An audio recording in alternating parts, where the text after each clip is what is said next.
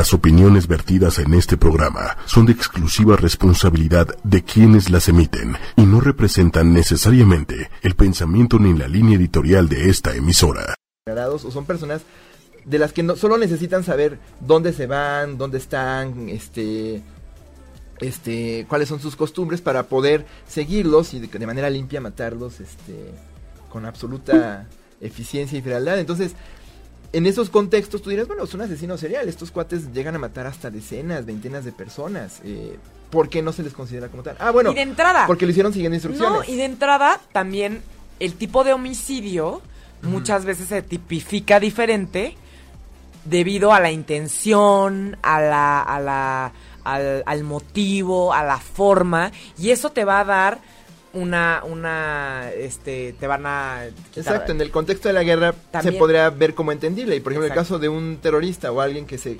Por ejemplo, los famosos yihadistas que actúan en solitario, tú puedes ver sus patrones de comportamiento, ¿no? Solitarios, eh, retraídos, resentidos de la sociedad, y tú puedes decir, bueno, estos cuates son más bien asesinos, psicópatas. Y dices, no, ellos están convencidos de que viene una guerra contra otros, y entonces no pueden estar metidos en el mismo cajón que un asesino por ejemplo, perverso sexual o un asesino. Es este, necesario, es necesario clasificarlos. Número uno, por un tema legal, este, qué tipo de sanción le vas a poner al asesino. Número dos, por un tema eh, de tratamiento, porque claramente son personas que están sufriendo psicológica o emocionalmente, qué tipo de tratamiento van a recibir. Número tres, también para poder predecir o prevenir y poder encontrar una solución o poder encontrar a estos hombres o estas mujeres que están matando, ¿no? Exacto, porque sí es muy fácil. Hay muchas razones. Se justifica. Exacto. Es muy fácil en retrospectiva colgarles un diagnóstico, por ejemplo, porque ya sabes que cometieron monstruosidades. Entonces es muy fácil estar ahí buscando una psicopatología. Ah, pues este cuate es un monstruo, mira cuánta gente mató, mira cómo lo hizo. Vamos a buscar una... Y es fácil encontrarla. Pero en retrospectiva, ver entre un grupo de personas con psicopatología alguien que pueda caer en, en esas conductas es más complicado. Por Pero sí es importante hacer estas diferenciaciones justo para encontrar ese factor X y poder decir, ah, mira, este cuate necesita atención de manera más oportuna que este. O si está, ajá, o si tal vez están viendo a un chavito, ¿no? Un chavito que tiene 8 años, 10 años, que está presentando esta conducta que puede, puede tal vez predecir a futuro un problema, pues mejor atenderlos de manera temprana, ¿no? Entonces, sí, sí se justifica, sí hay que estudiarlos, sí hay que clasificarlos y aquí estamos con, con las clasificaciones para que lo entiendan. Entonces, aunque no lo crean, existe una escala del mal. Hay una escala del mal. Imagínense, es como un elevador del mal, te puedes subir, no es broma. y te subes, te mareas y ahí te depende de qué tanto te mareas eres malo, no es broma. No, la escala del mal es un test que le da nivel de maldad a las personas porque claramente, como dice José, pues no se puede meter a todo el que obra mal ¿no? O todo el que asesina, o todo el que le hace daño a los demás, o todo el que es violento en el mismo cajón de esas. Hay que ver esas diferencias justo para saber qué hacer con ellos, justo para saber cómo prevenirlos y también, este, porque es muy fácil decir, pues son malos y ya, que los maten a todos, ¿no? Y, y eso sería una forma muy básica de justicia que no necesariamente es la más adecuada. Bien, entonces, claramente en este caso, pues esta escala se desarrolló, bueno, no, no es claro, estamos aquí para contárselos, ¿no? Se desarrolló esta escala en la Universidad de Columbia por Michael Stone. Este cuate está muy cool, o sea, tengo muchas ganas de conocerlo, por ejemplo, ¿no? Imagínense que estés estudiando en Columbia y literalmente estés haciendo una escala de maldad, o sea, no hay trabajo más cool que esto, ¿no? Entonces, bueno, sí, este, ser, el, ser locutor en humanamente es más cool. Es un psicólogo forense súper cool, ¿no? Este eh, y tuvo experiencia y presenció el estado mental de todas estas personas. Él fue el que estuvo entrevistando a varios asesinos seriales y tuvo la oportunidad de ir clasificando esta escala. ¿Pero qué es un sangródromo? Es un... violentómetro. es sangrómetro, no, es violentómetro, ¿no? Eh, es más como un malodro, es como un malómetro, es un malómetro. Malómetro. Es un malignómetro. Malignómetro. ¿Pero en qué, grado Ah, ahorita ah, vamos a decir. A los niños sus paletas qué tan malos son. Sí, no, es que es justo más bien eh, una cuestión de contexto, ¿no? de metodología. Sí, sí, sí, sí, por supuesto. Tiene mucho que ver con qué haces, con quién eres, con lo que piensas, ¿no? Esta escala tiene 22 preguntas o tiene eh, 22 eh, estratos, digamos, y eh, considera experiencias, vivencias, pensamientos, conductas de los asesinos del siglo XX, ¿ok? Entonces, esto considera cosas de, de asesinos del pasado. Que, ojo, pareciera ser que los asesinos se han estado comportando con maneras muy parecidas a lo largo de muchos años. O sea, hay...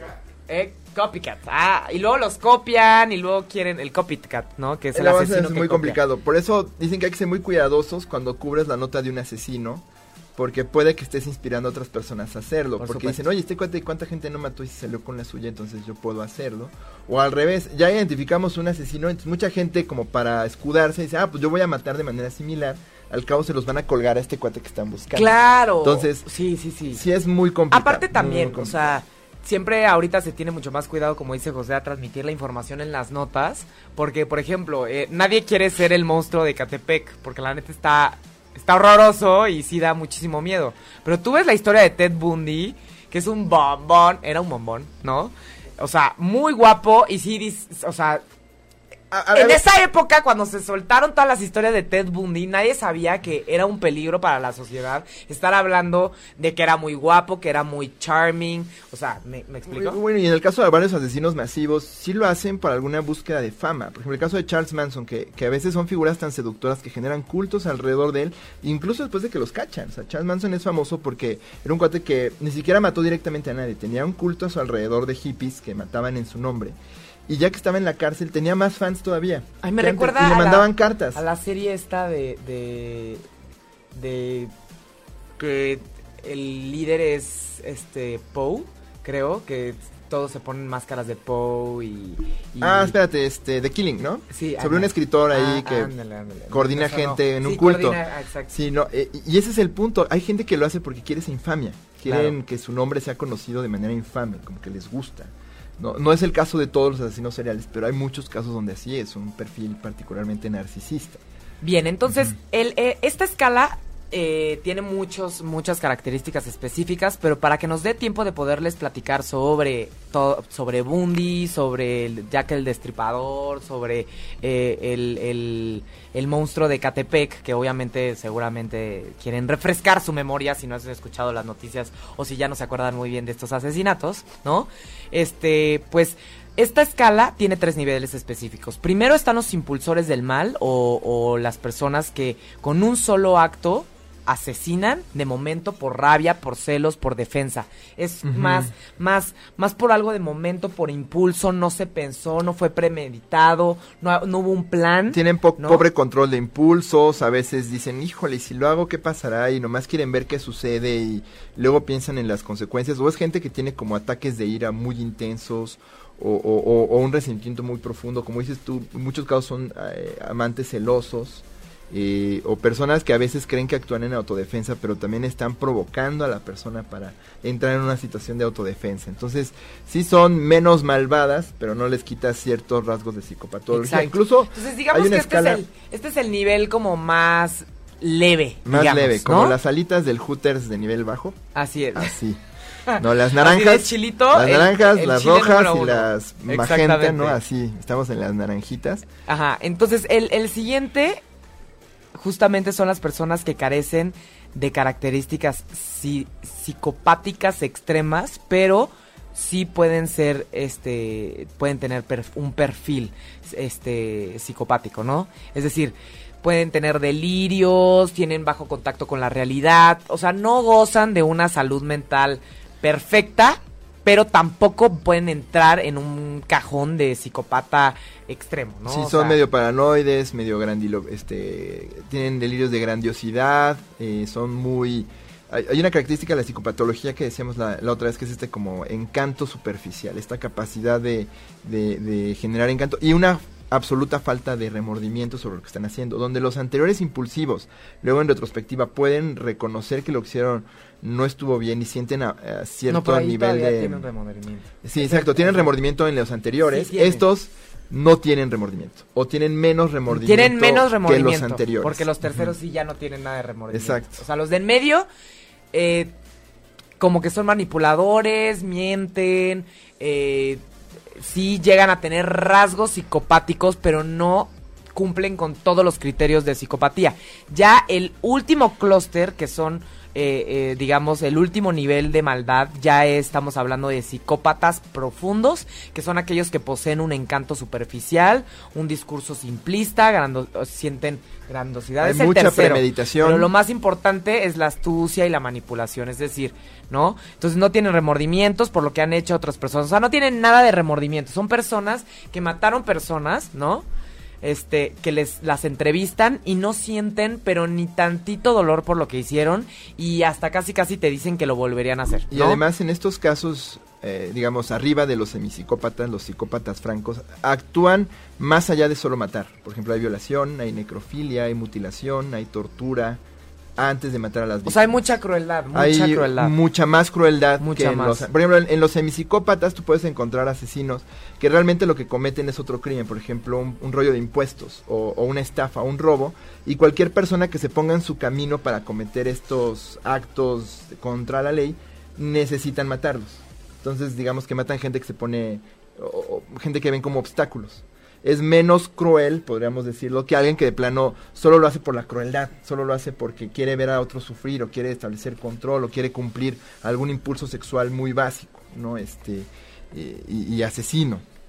A ver, este, este Michael Stone, el, que desarrolló la escala, justamente la quiso desarrollar para que cuando ya capturaran a, las personas que son, eh, que son, digamos, están como presuntos culpables de los asesinatos, se les aplica esta escala para poder medir el nivel de probabilidad de que un asesino vuelva a matar. Es decir, ¿no? Una persona tiene, eh, mató a, o sea, porque si, si tú tienes a un impulsor del mal que es conducido a un solo acto de asesinato y es por rabia, por celos, ¿no? Y tienes a los tres tipos y los tres han matado únicamente a una persona. En, el, en, las autoridades deben de evaluar si después va a venir otro asesinato y analizar cuál es la, eh, el nivel de peligrosidad, ¿no? Entonces digamos que son los que son impulsivos, los que son maleantes, malandros, mala onda y los que abiertamente son crueles y este violentos, exactamente, y torturadores, o sea, ya hay un elemento de, de, violencia y, crueldad excesivo. Este la verdad no sé cómo se tipifique, pero si se está dudando sobre la libertad de los tres, pues no los liberas. Y tal vez al primero lo dudas muchísimo, ¿no? Pero a los otros dos no los liberas porque está siempre el riesgo de que eh, o sea, exista la posibilidad de volver a matar. Tú no puedes soltar a alguien que es sospechoso, que todavía no puedes eh, definir si tuvo la culpa o no, y lanzarlo al ruedo a ver si se va por otra presa, ¿no? Entonces, justamente también por esto es muy importante, ¿no? Entonces, Ahora iniciaremos con algunos casos de asesinos seriales ya para que entrara en la carnita. Bueno, ¿por qué no empezamos con bueno, antes me gustaría hacer un pequeño paréntesis sobre cómo cachar estos asesinos y qué explica también de dónde vienen, ¿no? Me voy a ir muy rápido. Sí. Eh, a veces, por ejemplo, uno diría, bueno, ¿de dónde vienen estos cuates o, por qué son como son? ¿Por qué necesitan matar? De, ¿qué, lo explica? Más allá de decir, bueno, son psicópatas y ya. Este, hay un, hay un eh, periodista canadiense, Peter Bronsky, que ha escrito varios libros sobre el tema, ha hablado con estudiosos y todo. Y el cuate dice, es difícil determinar qué los hace así. Pero su argumento básico es que, digamos, todos nacemos con un instinto de supervivencia básico que nos impulsa a matar cuando nos sentimos este, desesperados por sobrevivir. ¿no? Y conforme vamos creciendo... No, no, no, a ver, ¿cómo, cómo, No, o sea, este cuate dice, todos tenemos un impulso primitivo. Es una posición personal de un hombre que ha estudiado asesinos durante toda su vida, ¿no? Este no lo convierte en un experto, pero dice, bueno, yo reconozco, ¿no? En Ni que todos queramos matar. Cuidado, todos contamos con esta como instinto básico asesino y que conforme vas creciendo en un ambiente de enriquecido con mientras pasas por un proceso de crianza y aprender a confiar en otros, entre digamos, se te quita menos lo bestial, menos lo feral y adquieres ciertos elementos de civilización, tú vas construyendo formas alternativas de lidiar con la desesperación y entonces te vuelves menos asesino. Digamos que este cuate posiciona, es una posición muy suya. ¿eh? Exacto, como que dice que todos somos dice que todos somos malos y que el mundo nos hace buenos. que yo no creo. Yo creo que todos somos buenos y el mundo nos hace malos. Exacto, digamos que no es que todos seamos malos, pero todos tenemos un impulso asesino. y que decidimos reprimir. Digamos que es un poquito freudiano en su posición, ¿no? Este, todos tenemos como esta, este impulso básico y que vamos pero no de asesinar. De muerte. O sea, el de Freud no es para matar a otros, es para nosotros morir. Sí, no, ese Él lo dice el tánatos no, no pero más bien como este impulso vital de supervivencia, ¿no? O sea, no es eh, estrictamente freudiano, pues digamos, todos tenemos este impulso básico, ¿no? ¿Y qué pasa? Por la violencia. Y, y, entonces, conforme creces, ¿qué pasa con los asesinos seriales? Bueno, la mayoría son víctimas de traumas eh, en la edad infantil que hace que pierdan esta capacidad de reprimir la necesidad de matar o de actuar sobre estos impulsos violentos. Todos en algún momento dado hemos sentido impulsos de violencia y decidimos sí o no actuar sobre ellos. La mayoría decidimos no hacerlo. Estos cuates deciden actuar sobre estos impulsos asesinos. Pero yo creo que esta explicación no es suficiente. Realmente. Y ahí Pero sería, es cierto. Ahí sería de, temer todos los días porque si tú no educas bien a tu hijo todos los días y eres el mejor papá, pues igual el instinto de matar está ahí y eso sí está como medio feo vivir con esa idea. Esa idea de que chispas, todos tenemos asesinos sí, de que todos queremos morir y todos queremos matar a los demás. Sí, y no es cierto, o sea, no todos somos asesinos en potencia realmente, ¿no? Entonces dices, bueno, hay un tema genético, pues puede que sí, puede que no. Pero también no es un tema de que sea exclusivo de los psicópatas, porque hay personas que podrían cumplir con el perfil y no necesariamente son asesinos. Nos decía eh, en el programa de psicopatía, hay quienes se vuelven buenos doctores, hay quienes se vuelven buenos para las inversiones, buenos negociadores. Lo que se dice es que no todos los psicópatas son asesinos seriales, pero sí los asesinos seriales, la mayoría son psicópatas. o, no todas las víctimas de trauma son asesinos en potencia, porque también es muy fácil decir, ah, entonces hay que ser empáticos con el pobre asesino porque sufrió de chiquito y entonces no, tampoco, porque saben muy bien lo que están haciendo y eso es algo importante, saben muy bien que lo que hacen está mal. Y a veces legalmente se les cacha de, ah, bueno, pues alega locura porque estaban lurias y no sabían que lo que hacían estaba mal. No, sí lo saben, por eso se ocultan, por eso son tan buenos para eh, eh, eh, escapar a la ley, ¿no? Entonces, ¿qué pasa? Pues a veces es difícil determinar por puro perfil este, quién es un asesino serial o quién no, o predecir dónde va a suceder o, pararlos a tiempo. Entonces, hay iniciativas bien simpáticas este, e interesantes que buscan una aproximación distinta sobre cómo cachar a un asesino. Hay un, hay un proyecto en Estados Unidos muy bueno que se llama el Murder Accountability Project o proyecto de, digamos, este, responsabilidad o, de rendir Cuidado, atrapa al asesino ahora lo que si lo ves, atrápalo. En lugar de ponerse a perfilar gente, analizan patrones de asesinatos, porque dicen que muchas veces un asesino serial se sale con la suya porque hay muy pobre coordinación en la policía. Entonces tienes muchos asesinatos con, con elementos en común y cada caso lo trabajan de manera separada y nadie comparte información. Entonces a veces se salen con la suya. Por eso, o muchas veces las víctimas, decíamos, son personas vulnerables, por ejemplo, indigentes. Pero no entiendo qué es lo que hacen. O sea, Ahorita te explico. Eh, eh, el problema que estos cuates identifican es que muchos asesinatos no son resueltos y pueden ser fruto de un asesino serial porque de entrada, como las víctimas son indigentes o prostitutas, pues no es como si le echaran muchas ganas y los casos se enfrían. Sí. Eso es una. Y, otra es que a veces las mismas policías eh, o cuerpos de policía no comparten información entre ellos. Entonces tú tienes muchos casos que comparten modus operandi, que comparten este métodos de asesinato, que comparten muchas cosas y no cruzan la información. Entonces creen que son casos aislados. Entonces el programa el programa lo que hace es analizar datos y, hacer clusters, les llaman o conjuntos de datos sobre asesinatos ah, y hacen como zonas rojas y dicen aquí por pura data yo te puedo decir con cierta confiabilidad que hay un asesino serial que tú no estás ah, viendo. Entonces, esto está interesante porque podríamos, o sea, lo, proponen usarlo para muchas zonas donde los feminicidios Que es una intervención tal cual, ¿no? Es para prevenir y, conectar, está padrísimo. que lo mismo deberían de hacer todos los hospitales y poder conectar los casos y tener la información, pero pues Exacto, y, lo, triste es que no es un proyecto que venga de, la policía misma, es una ONG. De la ciudad, es una ONG ciudadana que dice, bueno, es que hay un pésimo este sistema de datos sobre el tema, perseguirlos jugando al Sherlock Holmes y perfilando cada mente es muy difícil y toma mucho tiempo, es costoso y además no siempre es fácil predecirlo, entonces vamos a irnos desde una perspectiva de datos. Y me cae bien porque el fundador es un, es un periodista que dice, yo no sé mucho sobre psicopatía, pero sé cómo se ve un asesino serial por pura data. Entonces, estas aproximaciones novedosas creo que pueden ser muy útiles y han funcionado porque cada vez se habla menos de asesinos seriales, justo porque pueden cacharlos antes de que se repita un crimen o antes de que se repita demasiadas veces. Si te fijas, últimamente los casos son más limitados. Tú tenías en los 60, 70 gente que mataba hasta por los eh, 50. ¿Pero dónde se hace eso? ¿En todos Estados Unidos? En Estados Unidos. ¿En todos Estados, Unidos? Y creo que vende... A nivel nacional. Exacto. Y tú puedes insertar data, puedes usar su base y en algún momento dado ellos pues pueden hacer consultoría externa. Lo que pasa es que al final cuando hablamos de esto parecería que estamos metiendo justamente en una caja de zapatos.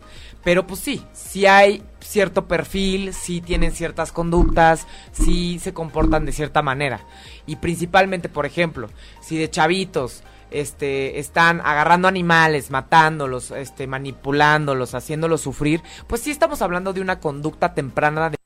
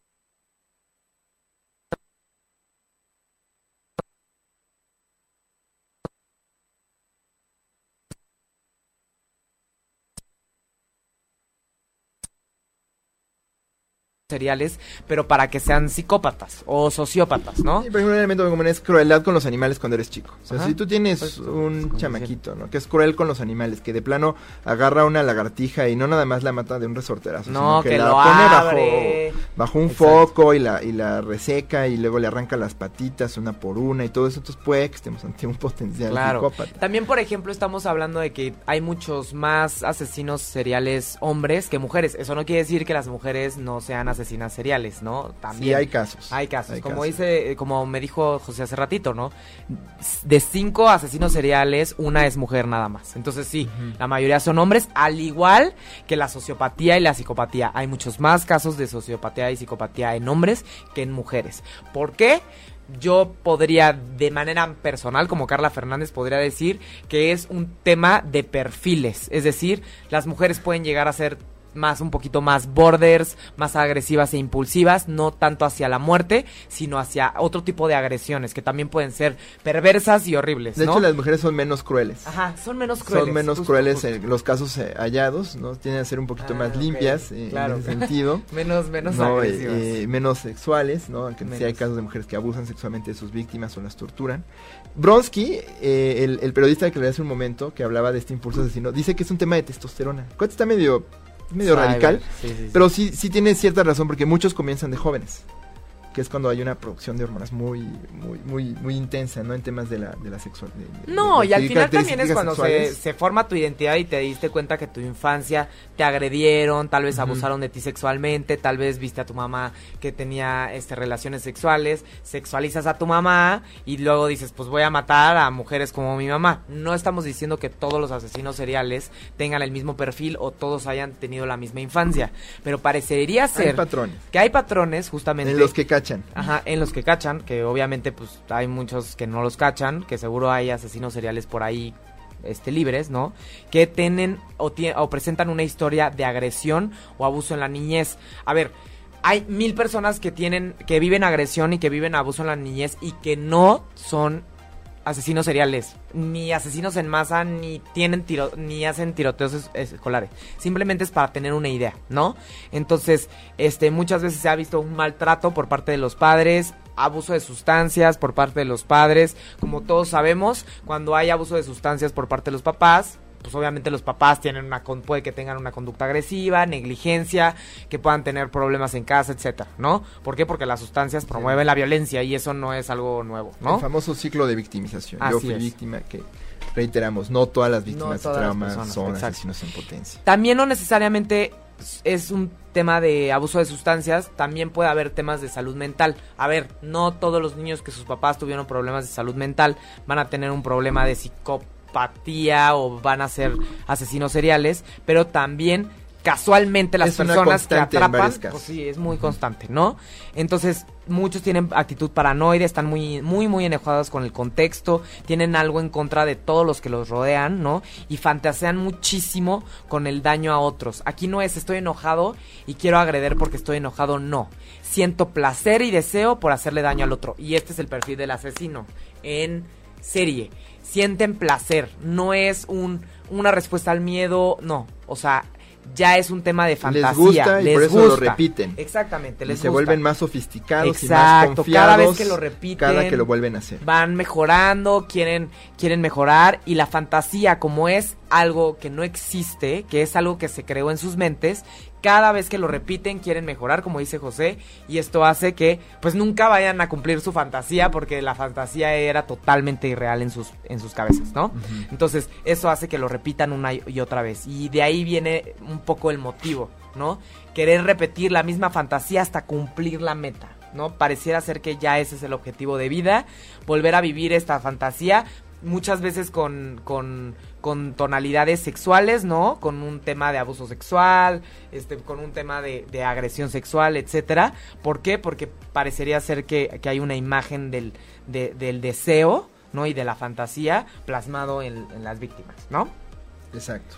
Entonces, eh, es interesante, que está, está padrísimo que haya iniciativas donde conecten la información para poder como dices, en lugar de ir uno por uno. En lugar de ir uno por uno metiéndote en la mente del asesino, que puede ser un proceso ineficiente. A mí me parece como fascinante que de pronto digan, no, pues la data ahí está. No, busquemos patrones más en el asesinato mismo y no tanto en la mente del asesino. Me parece una aproximación novedosa. Muy necesaria. Siento que aquí podría servir mucho para resolver ciertos feminicidios sistemáticos en varias zonas de la República. No sé si lo hayan intentado, sería bueno que si alguien tiene conocimiento nos lo diga.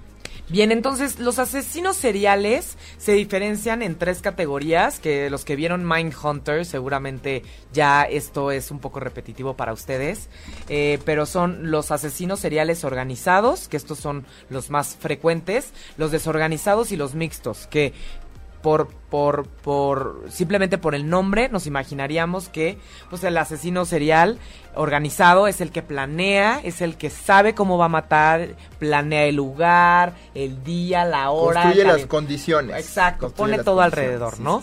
El desorganizado nada más mata a una persona y luego a otra y luego a otra y no la mata con el mismo ritual porque parecería que hay rituales atrás de esto, ¿no? Es más como el impulsivo. Ah, ¿no? Y el sí psicópata planeador. Exacto.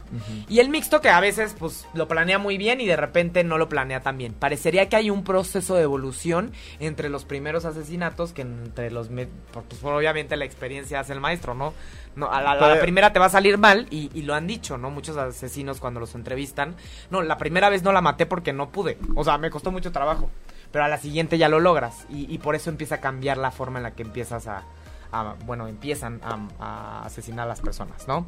Entonces, este, el elemento de la fantasía es clave porque siempre intentan recrear esto en sus pensamientos y esto es lo que induce al asesinato y justamente se quiere repetir la técnica, la fantasía, la agresión, ¿no? Todo este componente, ¿no? Entonces, muchos, este... También se dice que los asesinos seriales organizados estoquean a las víctimas, no nada más de repente se las encuentran y dicen esta. No, las eligen. las eligen, las, estoquean, las observan, las siguen un rato y de repente, ¡pum!, las agarran, ¿no? Sí, como cazadores, ¿no? Les gusta como, como un lobo cazando. Como Les gusta a la presa, acorralarle, de pronto menos de lo que te imaginas.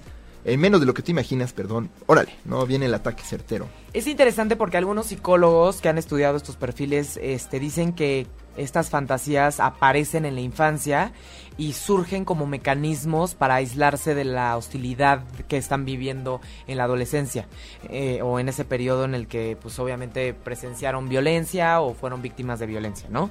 Entonces, ¿qué es lo que hace el sujeto? Forma una fantasía, la representa en su mente para obviamente después ser ejecutada en la vida adulta. Entonces parecía que la fantasía es un como mecanismo de defensa, ¿no? Yo me protejo porque yo logro o, yo pienso esto en mi mente.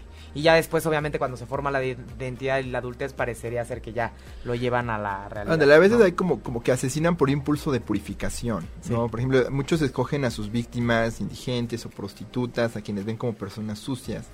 Creen que al matarlas, como que matan la sociedad que viven ellos, ¿no? O esta idea impura eh, que necesitan anular de alguna forma, si nos ponemos muy freudianos en ese sentido. Sí, hay, obviamente hay mucho tema interno o estudiantes universitarios, muy profunda, ¿no? Este, mujeres sexualmente liberadas o Bien. examantes. Vamos a empezar con los super asesinos. Vamos a empezar con Jack el Destripador. Jack el Destripador es uno de los casos célebres y más viejos y además es fecha que no se sabe quién es y nunca se cachó. Así que puede que por ahí ande rondando en sus casas el fantasma de Jack el Destripador. Entre agosto y noviembre, perdón, entre agosto y noviembre, noviembre de 1888, justo por estos meses, en el área de Whitechapel, allá en Londres, eh, fue, fue escenario de cinco asesinatos brutales. Y el asesino, la prensa, le puso de nombre Jack el Destripador. No se sabe cómo se llama, pues. O, sea, ¿fue en el mismo momento? No, no, no. O sea, fue entre agosto y noviembre de 1800. Ah, Hubo cinco asesinatos. Todas las mujeres eran prostitutas y todas menos una ¿no? Este, Elizabeth Stride, fueron brutalmente mutiladas, o sea, aparecieron sus cuerpos mutilados en esta zona. Y hubo mucha especulación sobre quién era, ¿no? Se sugería que era un doctor o un carnicero, basados en las armas que se, supone había usado para hacer las mutilaciones, había cierta, cierta metodología, ¿no? En, en, lo que hacía, cierta pericia o expertise. Este, y, además como que parecía que conocía bien la anatomía humana, ¿no? Hay muchas teorías que sugieren, eh, fueron varias personas, no solamente una. Hay una teoría que cree que es eh, uno de los nietos de la reina Victoria, el príncipe Alberto Víctor, también conocido como el duque de Clarence, aunque nunca se tuvo evidencia sustancial que ligara los asesinatos a, a un sospechoso. Entonces nunca se cachó quién era. Y lo triste es que la violencia hacia las prostitutas no era poco común, de hecho era bastante normal en ese entonces y sigue siéndolo. Sigue siendo. No, y cuando ustedes analicen casos, las, las víctimas con, con, bastante este, recurrencia, tienen a ser prostitutas, ¿no? Y, y la naturaleza digo, es, eh, no se sabe bien si fue una persona o varias, pero se cree que fue una sola persona, o al menos una persona y alguien copiando su metodología. Entonces es fecha que nunca se cachó quién es. Ha habido montones de películas, hay quienes creen que es, inspiró la historia de, de, del doctor Jekyll y el señor Hyde, ¿no? Esta persona que de día se movía en una sociedad victoriana, donde era difícil de cacharlo. Y si se fijan, es una, este, ¿cómo decirlo? no, no ambigüedad, sino como un efecto de espejo siniestro que vemos en todos estos asesinos. Son personas que de día parecen muy regulares, si acaso un poquito retraídas, pero son tranquilas y no sospecharías que actuarían con tanta violencia. No son hasta civilizadas en apariencia, no seductoras, y de pronto, ¡pum!, le sale el monstruo, ¿no? Como el señor Hyde y, matan sin, sin, piedad a las personas. Entonces, este, se le llama Jack porque pues tenían, asumían que era un hombre y pues es como decir, Pepe el Toro o Chucho el Roto, ¿no? Jack es un nombre muy común en, en la lengua anglosa, eh, en la lengua inglesa, entonces pues es Jack el Destripador.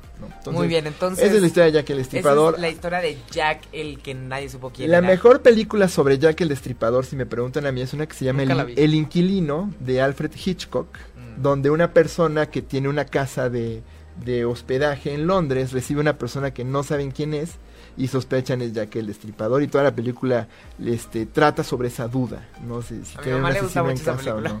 Entonces véanla, El Inquilino de Alfred Hitchcock, eh, si les interesa el tema de Jack el Destripador. Hay muchas otras muy malas, hay una de Jack el Destripador contra Sherlock Holmes, Jack el Destripador. hay una versión porno, este, no me acuerdo. José. No, no, no. frente a los niños. Todas las de psicosis del Hotel Bates. Esa, es otra, esa, es otra, esa, es otra. No, Jack el Destripador es eh, otra película que se llama. Bien. Ahora vamos a hablarles sobre el monstruo de Catepec, ya para volvernos más nacionales. El que está de moda. El que está de moda ahorita. El monstruo de Catepec se identifica como Juan Carlos N, justamente por este tema de no poder, no, no, decir quiénes son y que todo el mundo los identifique y diga, ah, yo lo conocía, yo sé quién es y no glamorizar. Es José Carlos N. ¿Es mi tocayo? Es mi tocayo. Juan Carlos. Ah. Juan Carlos N. Juan Carlos N. y fue un feminicida, más bien es un feminicida.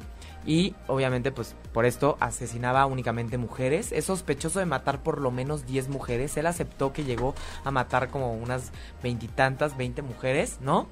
Y ahora se ha integrado a uno de los asesinatos seriales más despiadados de nuestro tiempo en México.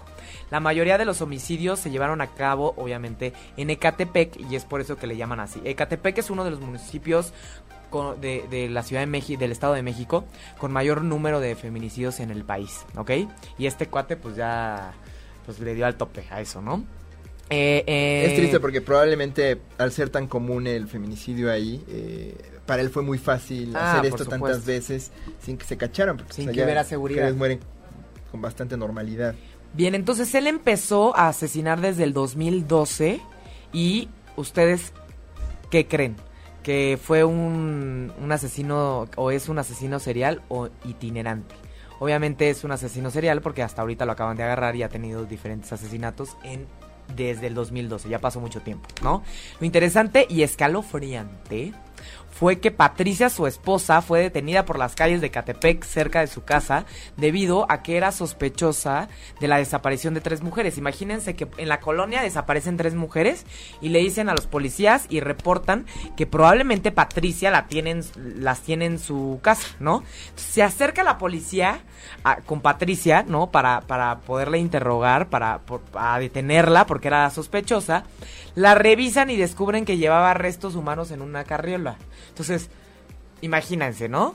La señora toda psycho agarrando la, la una carriola con restos humanos, ¿no? Parece ser, se dice que ellos vendían los restos este humanos y se dice también, esto digo se dice tal cual, porque luego puede haber muchos chismes y tampoco este, estuvimos ahí para, para poder entrevistarlos, ¿no? Pero se dice que eh, por, por lo que dijo eh, Juan Carlos N., se daba la carne de estas este, mujeres destripadas, ¿no? Y, descuartizadas a los perritos de, de, y a las mascotas de ellos. Esto no lo podemos confirmar. Es lo que dice las noticias. Que disfrutaba de ver a él, lo decía. Dice, mis perros yo les doy carne de mujer. Así es, así es. Entonces, allá ahí vemos una falta de empatía brutal y una crueldad no, y si, y si ustedes se meten y escuchan el audio, te das cuenta que es este cuate está al final de la escala de maldad, es totalmente psicópata, no siente ni tantita pena por lo que está haciendo. Todas las víctimas casualmente eran madres solteras, que eso es, es horrible, ¿no? Porque pues obviamente dejaron a muchos este niños sin mamá, ¿no?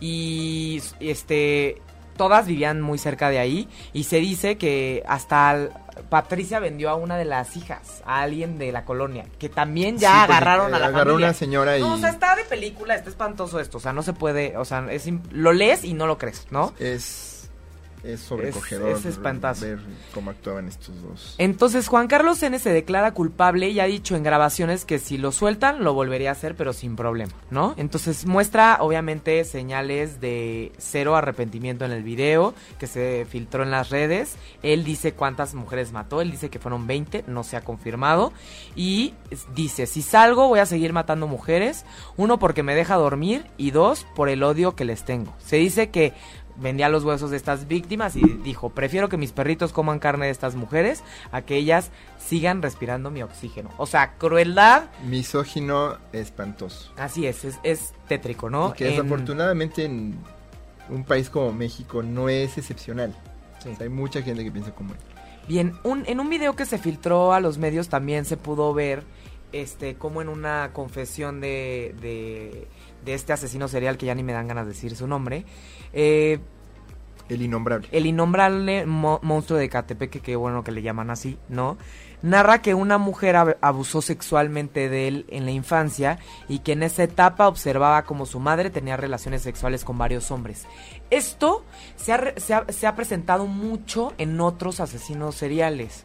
Se ha dicho en otras ocasiones que este también las, las mamás de, de, de estos hombres, ¿no? pueden llegar a abusar de ellos o pueden este, ver cómo ellas tienen relaciones con otros hombres, cosa que claramente rompe los límites de cualquier cosa que pueda o debe de ver un adolescente o niño, ¿no? Entonces, eh, es un momento clave de eh, después, posteriormente, dice que, que a los 10 años tiene una caída, ¿no?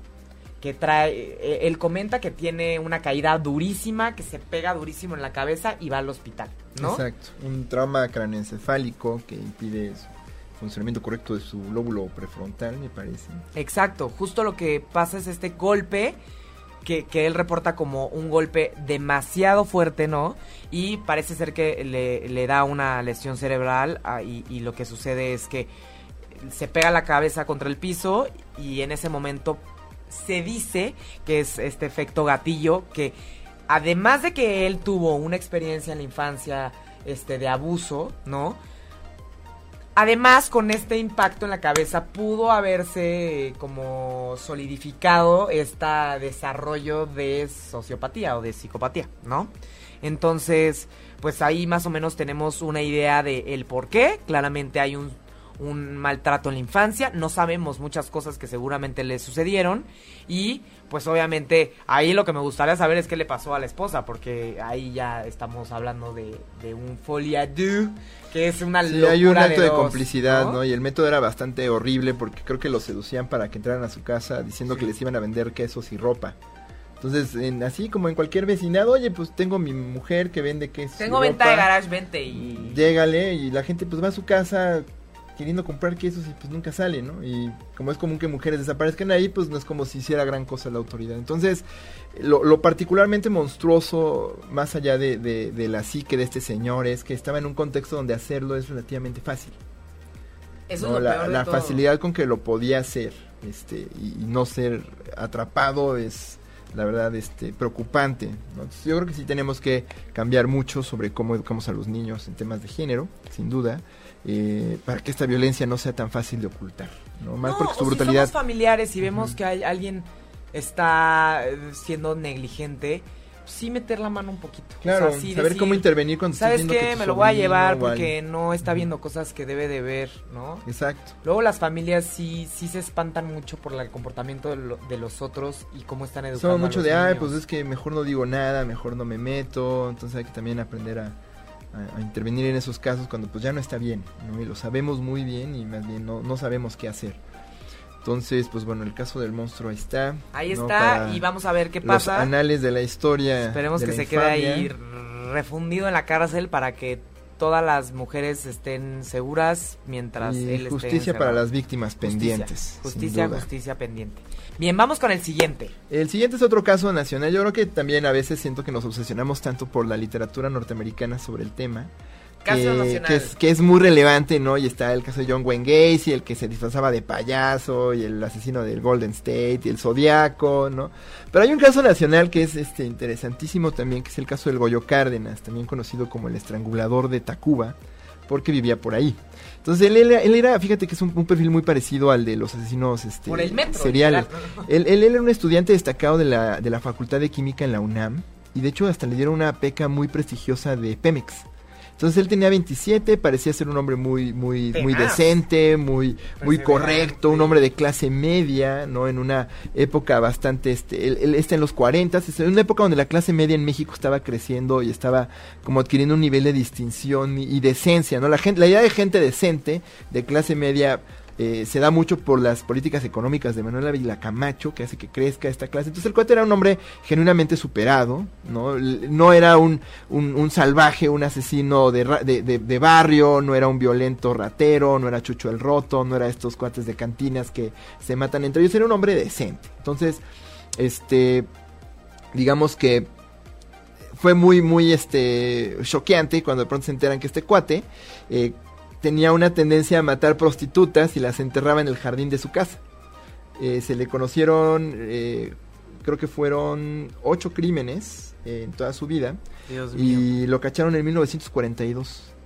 Eh, él confesó, reconoció los cuerpos, dijo que eran su, este, los encontraron en su casa, ¿no? Y, y le decían el monstruo de Tacuba, este, bueno, el monstruo, el estrangulador de Tacuba, o le decían monstruo, porque pues era como bien raro que un cuate tan normal de pronto fuera capaz de tanta violencia. Se transformó, ¿no? No era muy desconcertante. Eh, cuatro mujeres, fueron, perdón, me equivoqué de número.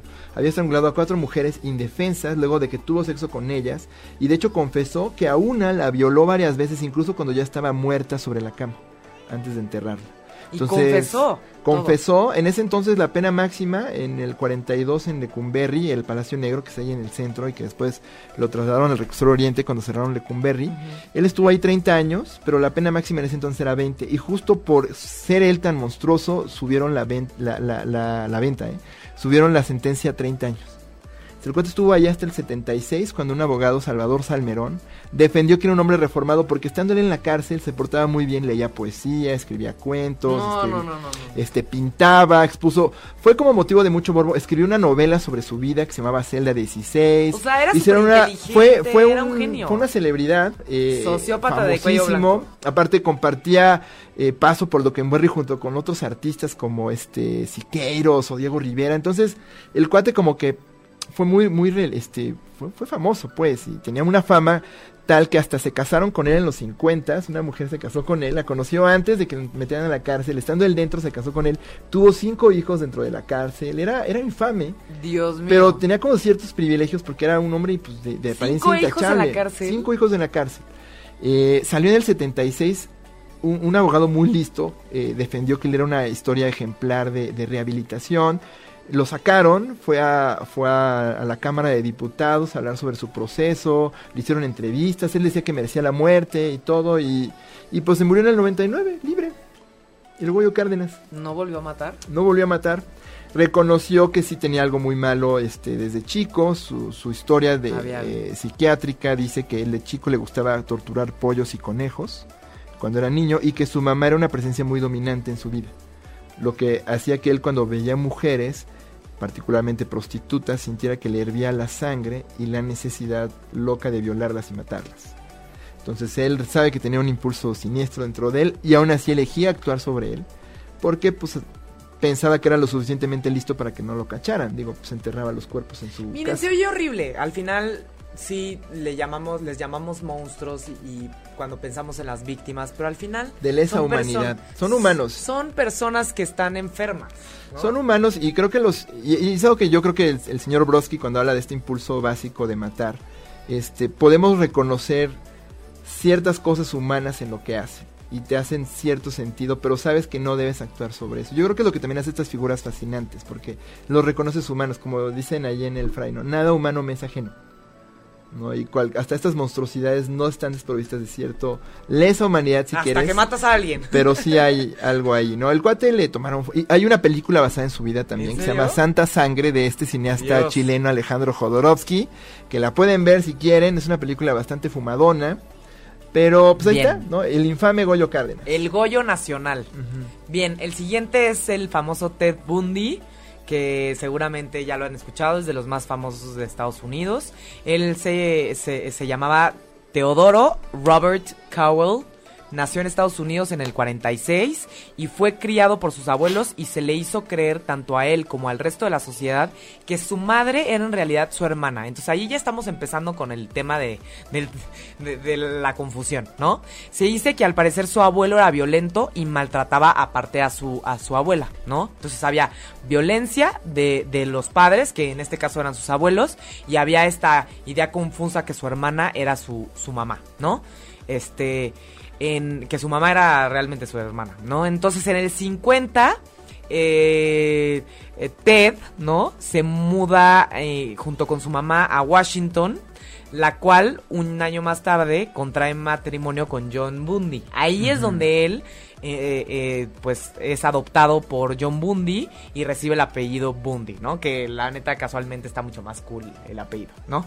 Sí, tiene cierto caché mercadológico, como Charles Manson, ¿no? Sí, como... También Charles Manson tiene. Suena como nombre de estrella de rock. Exactamente. Entonces, eh, ya que tiene el apellido Bundy, eh, a pesar de la presencia de intentos por acercarse a su papá adoptivo, parece que no, o sea, parece que el papá como que sí es buena onda con él, pero como que desde el principio no se llevan bien, ¿no? Después ya Bundy empieza desde la infancia a manifestar una personalidad retraída, que era muy infantil, con, con poco contacto social y empezó poco a poco a mostrar síntomas de lo que hoy en día se consideraría un trastorno disocial nuevamente manifestaba comportamientos de crueldad hacia los animales, los capturaba, los mataba, los mutilaba y, pues obviamente disfrutaba de esto, ¿no? Entonces, eh, después casualmente Bundy se mete a estudiar psicología, imagínense nada más, ¿no? El sociópata estudiando psicología. Y su primera novia, mientras estudiaba psicología, fue Stephanie Brooks y ella lo cortó después de dos años después y Bundy se obsesiona con ella, le manda cartas, ¿no? Y ese mismo año deja la escuela, Bundy. Y empieza a tener empleos intermitentes, como muy inestable en la chamba, pero sí tenía chambas, ¿no? Y después tiene otra novia que se llama Elizabeth Pluffer y duró cinco años con ella. Después también este, corta con ella, se mete a estudiar derecho, se empieza a interesar por la política, empieza a participar. Como todo estudiante en los 60, ¿no? se, politiza, además allá en California. Empieza a entrar este, este rollo de actividades comunitarias. Y está sumido en un ambiente de liberación sexual. Además, las mujeres en ese entonces empiezan a reconocer un papel más activo en el ejercicio de su sexualidad eh, que antes no existía. Y eso sería... No, es que como que siempre que se habla del caso de Ted Bundy se habla como mucho de este rollo, que facilitó mucho su, su, chamba, pues, ¿no? Que era un, tema ahí de la, como muchos asesinos en los 60s o 70s, ¿no? Que asesinaban mujeres que en ese entonces empezaban a ejercer de manera más y, activa su sexualidad y había pues un fuerte resentimiento hacia esto, ¿no? ¿Por qué lo haces? Maldita sea, te tengo que matar, ¿no? Porque Deberías de eres impura, exacto, ah, eres impura. entiendo, entiendo, entiendo. Ok, ok. Luego se mete a estudiar eh, después en el 74, ya en la universidad. Ahí es donde ya empieza con los asesinatos, ¿no? Empieza, la primera que asesina se llaman Johnny Lenz para posteriormente golpearla y después de que ya está muerta, abusa de ella, ¿no? Y sobrevive.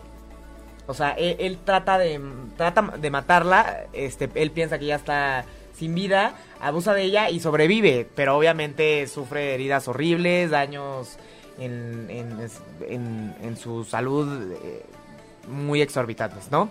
Y después hace lo mismo con Linda y en este caso ya la segunda sí la llega a matar, ¿no? Y eso eh, eh, desaparece el cadáver, este no limpia la sangre ni nada, deja todo así y se va. Y esta, la segunda ya, la segunda muerte sería la, muerte que da inicio a una cadena, a una cadena de asesinatos en el que ya desaparecieron muchísimas este, jóvenes estudiantes. Parece, se dice que, que, terminó con la vida de 36 mujeres, ¿no? Qué espanto. El, el modus operandi de Bundy se basaba inicialmente en seguir y secuestrar a sus víctimas hasta seguirlas a su casa para ahí este, agredirlas y eh, sin embargo, con, con, con, el tiempo y venía, viendo que ya tenía la facilidad para manipular debido a su carisma, porque era muy carismático.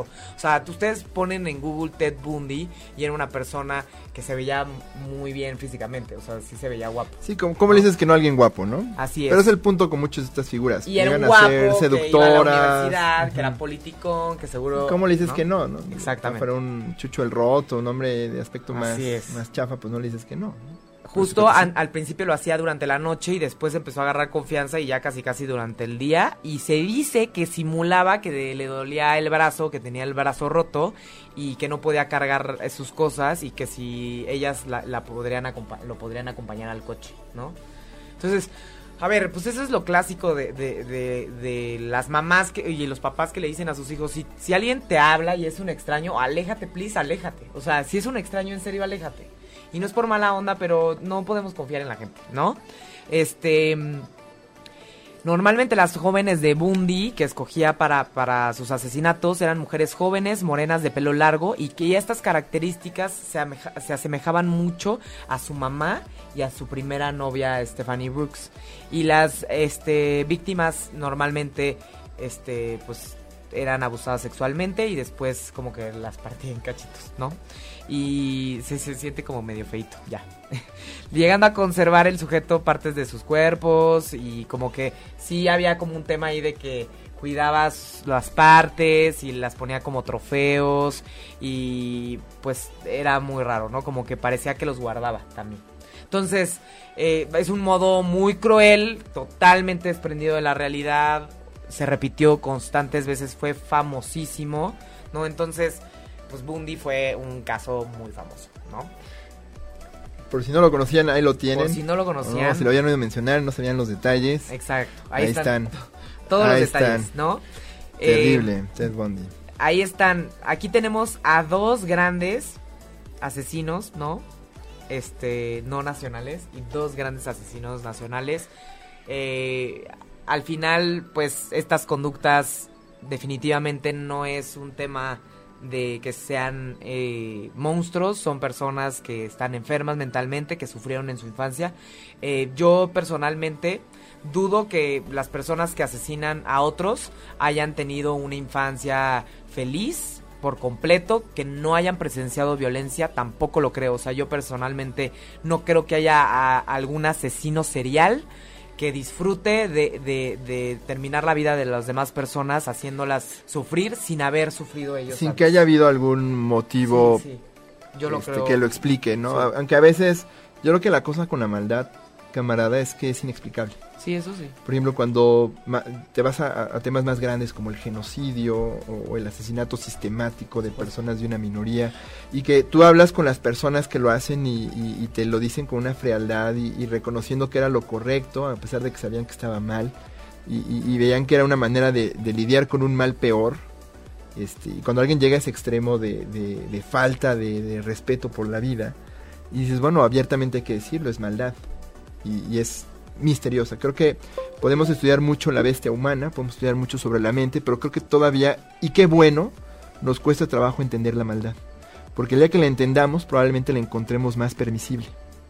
Entonces, creo que nos, en estos días de monstruos, nos invito a que sí sintamos simpatía por los monstruos que son incomprendidos, pero también agradezcamos que no entendemos por qué lo hacen, porque entonces quiere decir que todavía no somos uno de ellos, ¿no?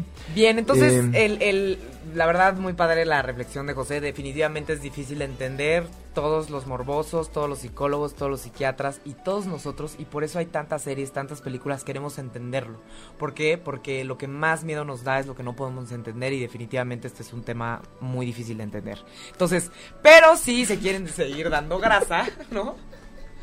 Pueden meterse a Netflix y podemos... Hay este, montones de series sobre asesinatos. Les recomendamos Mindhunter porque está padrísima. La verdad es más desde la... En, lugar de nada más enfocarse en el asesino, se enfocan un poquito más... En el proceso de cachar al asesino, que yo creo que... en es... las personalidades de las personas que están estudiándolo, ¿no? Exacto, el, el, detective que persigue al asesino eh, es una figura que, no tiene la misma relevancia porque el asesino nos genera más interés y, y se agradece una serie que se enfoca más bien en cómo cómo se creó la psicología forense para en, dentro del FBI para, para poder investigar este tipo de crímenes eh, desde un punto de vista pues, menos eh, basado en solo pues, cachar al malo y matarlo, ¿no? Este simple entender dónde viene y todo para poder predecir que lo siga haciendo.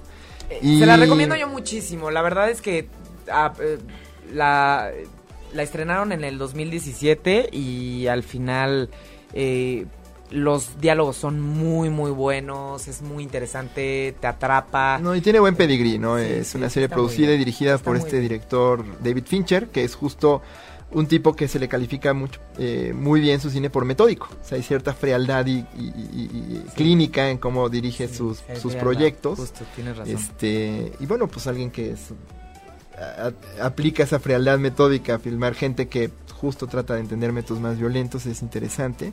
Él es famoso, no es el primer trabajo que hace sobre asesinos seriales, David Fincher. Eh, ya había hecho una película famosona que se llama Seven, sobre un asesino serial que se basa en los siete pecados capitales, y otra que se llama este Zodiaco sobre el caso del asesino del Zodiaco. habría que, también nunca cacharon. el pasado a ese... Eh, David Fincher, sí. Fincher, habría que yo creo que un poquito fue un proyecto que él aceptó muy pronto en su carrera. Él venía de, de, hacer videoclips para Madonna. Este, yo creo que después del éxito de Seven, como que le aventaron las películas sobre asesinos. Uno tras otro. Un poquito, ¿no? Ah, tú eres el director de los asesinos, ¿no? Entonces ya también hizo La Red Social, que fue una película que hablamos la semana pasada este que hablamos de, habilidades sociales y emocionales. Sí. Pero él hizo esta eh, eh, Seven y, y, Zodiaco, que también me gusta mucho. Yo creo que les recomendaría, si fueran a tratar este tema, eh, se, acerquen a la obra de Fincher. antes que andar viendo documentales de el History, que no son necesariamente buenos, la verdad, son medio morbosones. En lo personal, para mí, Anna Torf, que es una de las este, personajes principales, que es una actriz australiana para mí fue una revelación. Me encanta su actuación, es como muy... Eh, pues no sé, como que está muy padre ver que hay personalidades como ella dentro de ese ambiente, porque normalmente siempre ves a todos los hombres estudiando a estas mentes macabras, ¿no? Entonces ver a una mujer que lo estudia es muy interesante. Y Jonathan Groff, que es el personaje principal, que es un bombón, ¿no? Este, que también... ver, al guapo cachar los malos, creo que es algo que jamás va a perder encanto en, en los medios. justamente, justamente. Bien. Yo voy a hacer una serie que se llama El feo que cacha a los malos.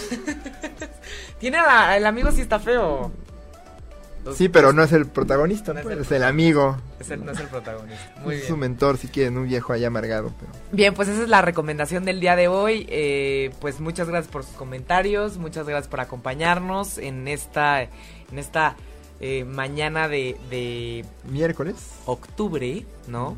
Entonces, esperemos que el próximo, este, el próximo año, el próximo octubre también tengamos un poco de historias mándenos, mándenos nombres si quieren que hablemos de estos más asesinos si tienen algún caso que quieran que nosotros revisemos para ustedes podemos hacer un chequeo podemos hacerlo para que entonces el octubre que entra sea el mes de los monstruos humanos así es y se los eh, entreguemos como siempre bien investigaditos Buenísimo. Muy bien. Les agradecemos mucho, cuídense mucho y nos vemos el próximo miércoles en Humanamente. Buen miércoles y no se vayan por lo oscurito. Gracias.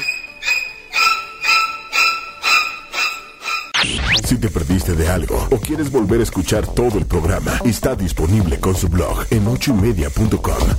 Y encuentra todos nuestros podcasts de todos nuestros programas en iTunes y Tuning Radio. Todos los programas de ochoymedia.com en la palma de tu mano.